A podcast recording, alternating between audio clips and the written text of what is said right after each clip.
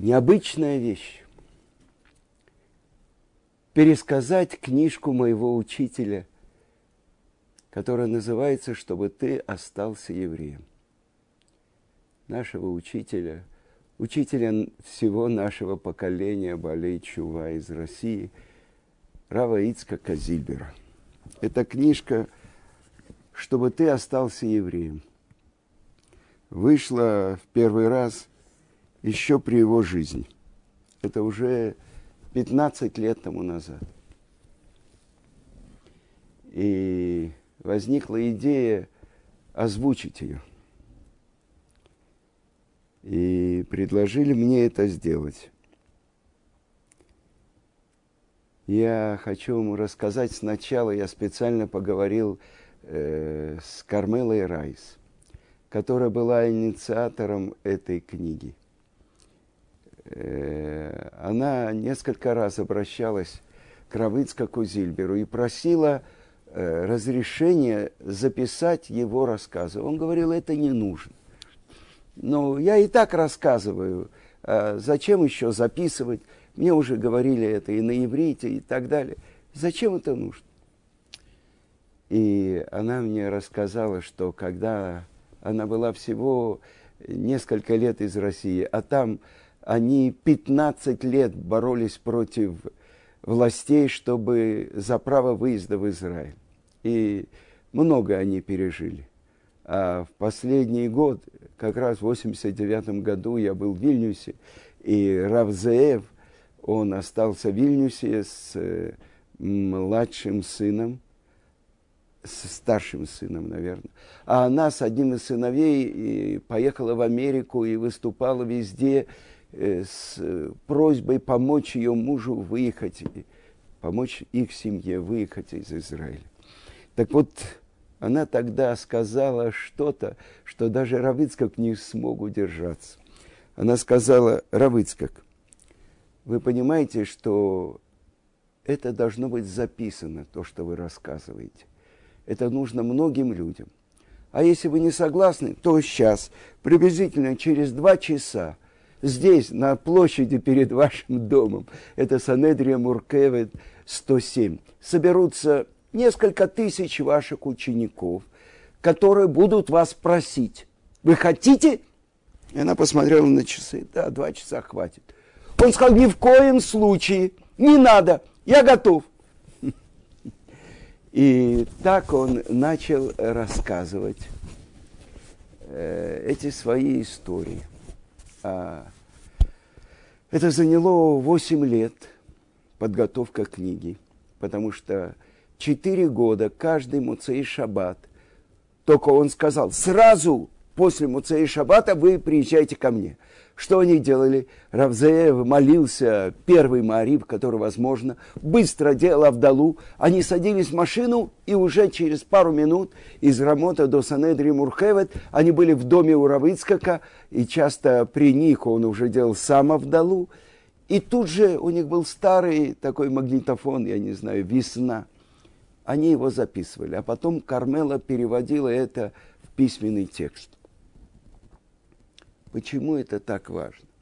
Почему эта книга переведена на иврит, на английский, на идыш, э, думает Рабенцион перевести ее и на испанский. Почему так важно? Сам Равыцкак, когда я делал про него фильм, который я назвал «Учитель», он рассказывал, что те изгнания, в которых мы были, еврейский народ прошел, мы сейчас находимся в четвертом изгнании. Это Галут дом. Тот самый потомки Исава, которые властвуют над еврейским народом. И уже нет тех римлян, они уже давно, их кости сгнили, остался только сломанный Колизей, вот эта арка Тита – которой изображены евреи, которые уходят в изгнание, несут семисвешник. Их нету, но их потомки. Вся западная цивилизация – это их потомки. Исав, который получает благословение от своего отца. Твоим мечом ты будешь жить. Это мера суда. То есть только я имею право на существование. А все остальные, если подчиняются мне, тогда да. А если нет, то кто сказал, что это Исав? И вот мы находимся в этом изгнании. И Равыцкак сказал, что даже греческое владычество над нами, это третий галут, галут Яван, они не изгнали нас из земли, они властвовали нами в нашей земле, но они охулили все наши святыни. Они сделали невозможным служение в храме, потому что там они приносили свои жертвы идолам. И Равыцкак говорил, да, осталась горстка верующих евреев. Э, Матитьяу бен Йоханан, Коэн Гадоль, и его пять сыновей и ближайшие родственники, 13 человек, они подняли восстание против могучей армии греков и победили и очистили храм. Так вот, э, Равыцкий говорил, что вот это изгнание, в котором мы оказались в Советском Союзе, в этой стране победившего атеизма, может быть самое тяжелое. Потому что все те, которые хранили веру, их арестовывали, их отправляли в лагеря. И кто это делал? сами евреи. То же самое, что было во время греков. Вот эти митьявним, объегреченные, они предавали своих братьев, они их убивали. Это то, что делала Евсекция, известная еврейская секция Коминтерна, которая преследовала раввинов, преследовала Моэлей, преследовала шойхетов и, главное, меламедов, те, которые передавали веру, учили детей – Помните, во всех э, книжных магазинах главный плакат, который был «Религия – опиум для народа» Карл Маркс. Так вот, Равицкак в фильме, который мы делали, он сказал, что почему это одно из самых тяжелых наших изгнаний, потому что сама вера наша была под запретом.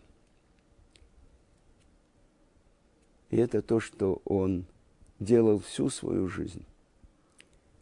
Эта книга про тех, кто не смирились, про тех, кто сохранили свою веру и передавали эту веру в стране победившего атеизма. Преподавать Тору, соблюдать заповеди – это было запрещено – так вот, в этой книге Равыцкак делится, рассказывает про тех святых евреев, которые, несмотря на это, продолжали сами учить Тору и передавали ее своим детям. Немногие решались. Были многие, которые сами тайно соблюдали, но дети их ничего не знали, были пионерами, комсомольцами и так далее.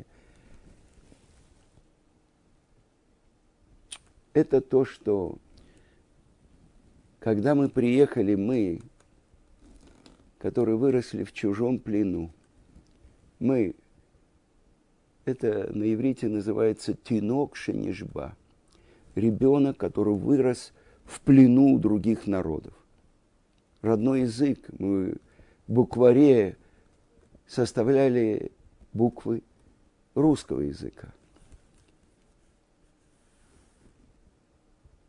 Стихи, которые мы учили, это были русские поэты. День торжественного принятия в пионеры. Красный галстук, а это звездочка с кудрявым мальчиком.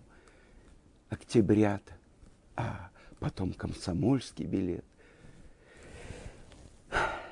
Страна победившего атеизма. Это то, что Равыцкак говорил, что если бы послали ангелов в эту самую страну победившего атеизма, и они бы прошли вот эти революцию, гражданскую войну, гонение –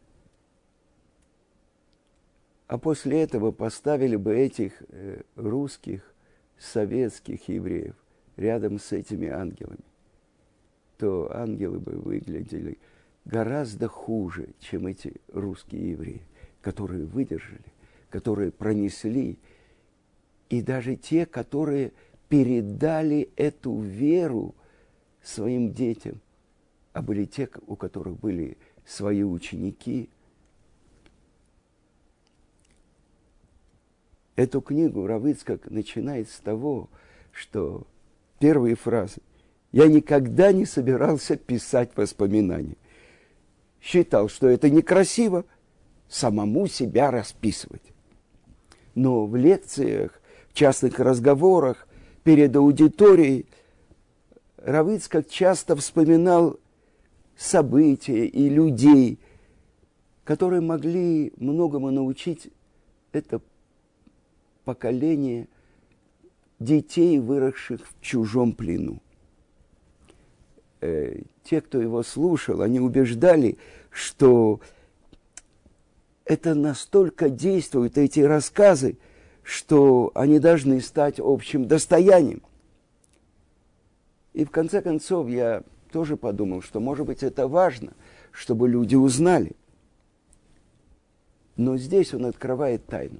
Как получилось, что Равыцкак начал рассказывать и про себя, про то, что с ним происходило в лагере, э, то, что происходило на свободе, как он всю жизнь был учителем математики, астрономии, и даже в субботу приходил в школу, но, конечно, не писал, соблюдал все заповеди, как он молился, как он надевал филин, как получилось, что он начал рассказывать. И когда впервые его жена, Рабанит Гита, услышала, что он рассказывает о себе, э, она спросила, Ицкак, что с тобой? И это то, что он приехал в Израиль в 1972 году.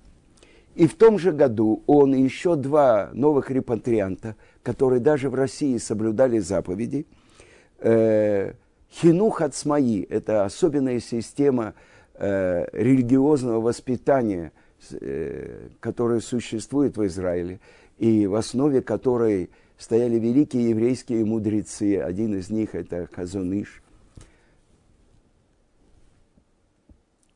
Так вот, а эта организация устраивала благотворительный э, ужин в Америке. Это то, что называется динер – приходят богатые евреи, кушают, слушают лекции и дают пожертвования.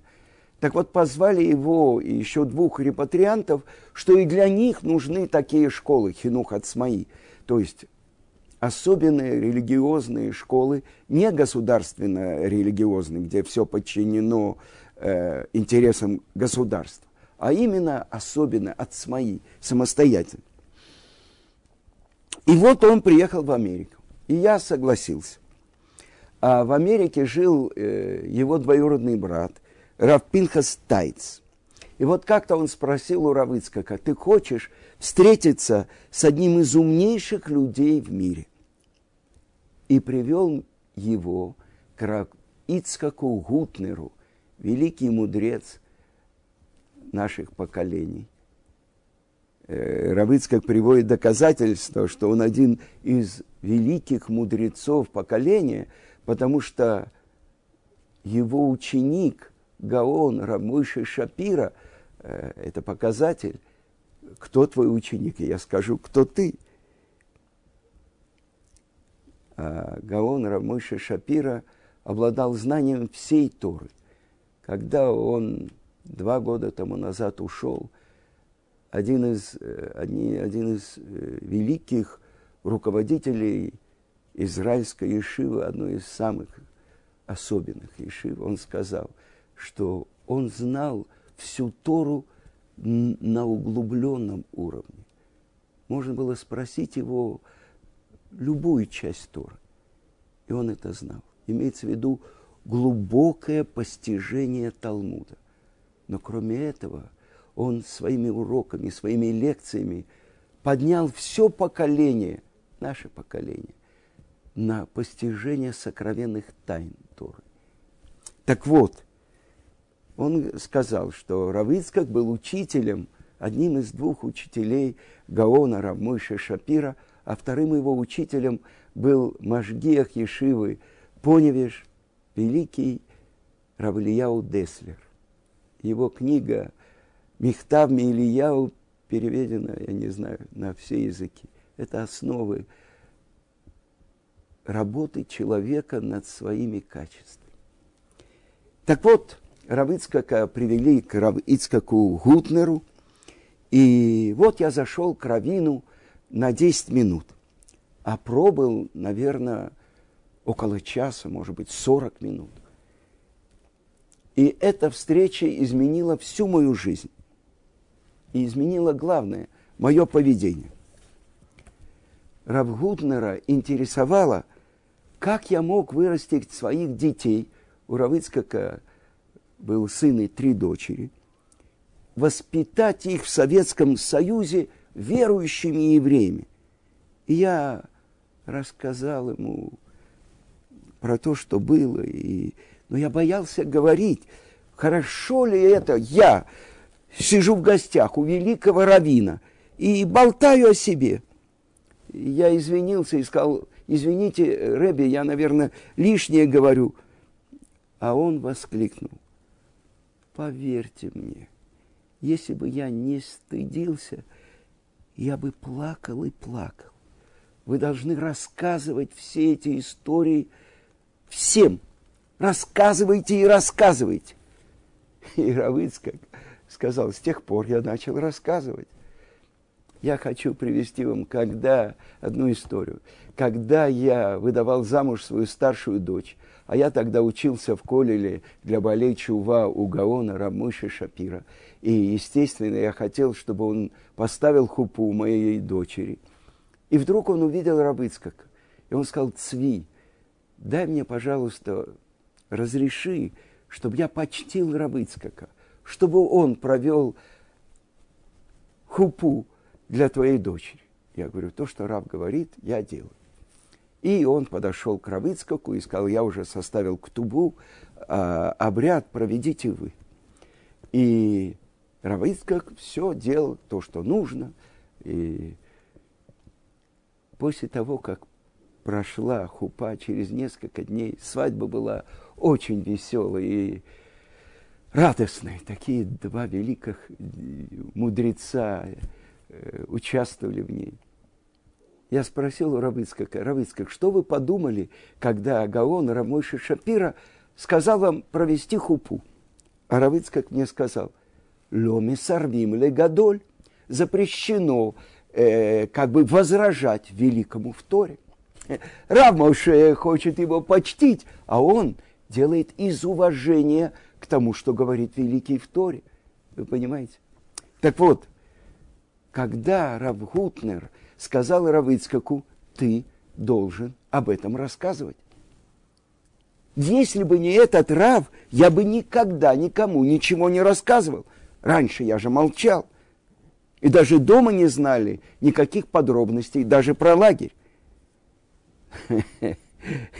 Но когда я вернулся и начал рассказывать, и моя жена меня спросила, ну, что такое?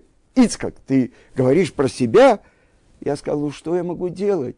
Рав Ицкак Гутнер сказал, что я должен рассказывать. Как же я могу не рассказывать? Итак, эта книга, чтобы ты остался евреем – это одна строчка из письма его дедушки, Рава Шапира тоже, который пишет ему в Советский Союз из Латвии. Тогда Латвия, Литва и Эстония были самостоятельными государствами. И он пишет, вы, ваша семья живет в очень холодном климате. И я и твоя бабушка каждый день просим Творца и молимся, чтобы ты остался верующим евреем. Чтобы ты остался евреем. Так Равицкак назвал свою книгу. Понятно, холодный климат. Евсекция, борьба против веры. Воинствующие атеисты организации были.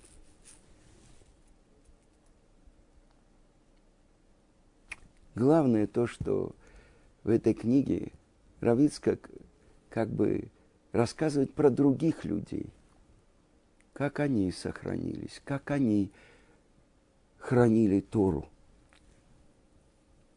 Когда мы слышим, что какой-то человек кого-то хвалит, через это мы понимаем, что для него высшая ценность. Скажи, кого ты хвалишь, я скажу, кто ты. Один человек говорит, вот этот миллионер, он столько заработал. Ну, понятно, он хочет быть богатым евреем. А этот говорит, этот человек такой знающий еврей. Он знает всю Тору. Понятно, что это он ценит больше всего. Я хочу вам рассказать, что когда 14 лет тому назад ушел Равицкак, и организация Толдот и Шурун позвала, чтобы сказал о нем какие-то слова Гаон Рамыши Шапира, он сказал, этот человек всю жизнь убегал от почета. Сейчас, когда его нету в мире, он не может убежать. Этот почет его догоняет даже помимо его желаний. И еще Рамойша Шапира сказал одну очень важную вещь. Мы учим сейчас книгу Берешит. Мы учим про первого еврея в мире, нашего праца Авраама. который перешел на одну сторону, а весь мир остался по другую сторону. Авраам, а еврей. Но наши мудрецы дают еще одно объяснение. Весь мир поклонялся идолам, а он искал и нашел и служил только одному Творцу. И то, что сказал Рамыша Шапира – со времен Авраама Вину он был первой главой Бейт Мидраша веры. То есть то, что написано у Рамбама, что когда Авраам открыл Творца, он переходил с места на место, он говорил с каждым человеком на его языке, и он учил всех, что мир ошибается, когда он служит идолам – что есть только один Творец, которому следует служить. Это бейт мидраш веры. И души, которые они сделали в Харане, это все те домочадцы дома Авраама. Сказано, Авраам вводил в еврейство мужчин, а Сара женщин. То есть они открывали им веру в единого Творца. Это бейт мидраш веры – нашего праца Авраама. С тех пор, продолжал Рамыши Шапира, в каждом поколении есть такой бейт-мидраш веры. Эмуна. Э, мы переводим вера, но на самом деле учит Гаон Рамыши Шапира, корень слова эмуна на иврите – это верность. Он учил, как быть верными этому знанию, что есть только один который сотворил весь мир, который каждое мгновение его обновляет, управляет им и приводит к цели. Так вот, Рамойша сказал, что, несомненно, в нашем поколении главой Бейт Мидраша веры был Рав Ицкак. И мы все, которые встретили его – встретили своего учителя. Как говорил Равицка Гольденберг, один из его э, взрослых учеников, Равыцкак, Равыцкак, если вы встречаете его и правильно слышите его, это изменяет всю вашу жизнь. Это счастье, которое произошло с каждым из нас. Равыцкак был 25 лет моим учителем. Учителем веры, учителем Торы, учителем жизни. Это предисловие к этой книге, которая называется «Чтобы ты остался евреем».